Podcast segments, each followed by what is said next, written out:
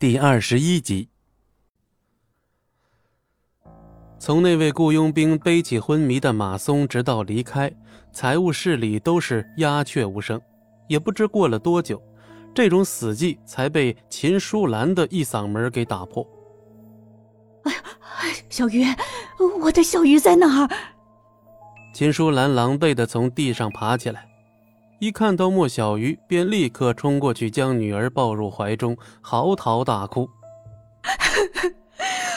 我苦命的女儿啊！妈，我没事，他没把我怎么样。莫小鱼轻轻拍了拍秦淑兰的后背，心中多少暖了一些。没有。秦淑兰先是一愣。随即大喜过望，没事就好，没事就好。好，好什么好啊？马少爷都被打成了重伤，这马家岂会善罢甘休啊？我墨家大难临头了。什么？马少爷重重伤？秦淑兰吓得浑身一哆嗦，额头当时就冒出了冷汗。不过，秦淑兰随即就反应了过来，立刻转头看向一脸无所谓的戚不义：“你个煞星，你是想害死我们墨家吗？”戚不义耸了耸肩：“哼，一人做事一人当，人是我打的，跟你们墨家半毛钱关系都没有，你有什么好紧张的？”小月，立刻跟他取消婚约，万一马腾因此迁怒到咱家头上，墨家可要遭殃了。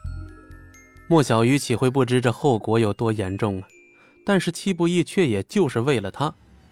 就在莫小鱼陷入两难之际，莫小军心急火燎地冲了进来。刚一进门，莫小军便破口大骂：“我就知道是你这条赖皮狗在搞事儿！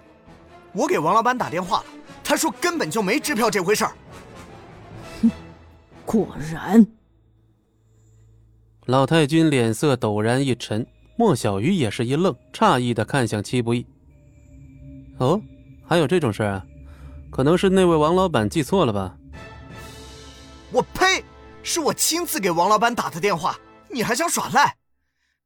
戚不义，你告诉我实话，这张支票究竟是不是假的？哼，当然是真的，我戚不义还不至于为了这点钱弄虚作假。莫小鱼再次一愣。看戚不义这时的模样，并不像是在说谎的样子。这点钱，说大话也不怕闪了舌头。你这种货色，浑身上下两百块都摸不出，还有脸在这吹牛逼？莫小鱼，你跟顾家的婚事已经定下了，三天之内把这条赖皮狗赶走。打伤马少爷的事儿是他一人所为，后果。理应他一人承担，与我们毫无关系。可是，没有可是，否则你就跟他一起离开墨家。我墨家没你这种不孝子孙。老太君手里的龙头拐杖狠狠的一戳地。奶奶。莫小鱼低下了头。秦淑兰一听要把莫小鱼逐出家门，急忙解释说。老太君息怒，小鱼绝对没有那个别的心思，我保证他会安安心心的跟顾俊完婚。嗯，这还差不多。老太君满意的点了点头，随即语气又是一沉。在那之前，我不想再看到那条赖皮狗。我墨家不养闲人。哎，真麻烦。那既然你们不信，把那王老板叫来，当面对质怎么样？当面对质？你还真把自己当个人了？莫小鱼看了一眼戚不义，鼓起勇气说：“奶奶，这种事还是当面说清楚的好。如果真是假的，我一定遵从家里的安排。”发现老太君的脸色变得阴沉，莫小鱼不禁顿了顿。如果是真的，我希望奶奶说到做到。小月，你是被他下了什么迷魂药了？敢这么跟老太君说话？真是笑死我了！莫小鱼，你果然是没有一点辨别能力，居然会信那种赖皮狗的话。看来奶奶没看错你，你的确没有独当一面的能力。莫小鱼的脸青一阵白一阵，但最后还是咬咬牙。我希望可以当面对质。老太君的脸色无比难看，显然已经是怒火中烧。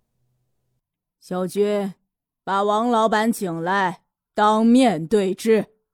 莫小鱼有些不情愿，但老太君亲自发话，他也只能照做。你真的没骗我吧？当然没有啊。不过我帮了你这么大的忙，准备怎么谢我呀？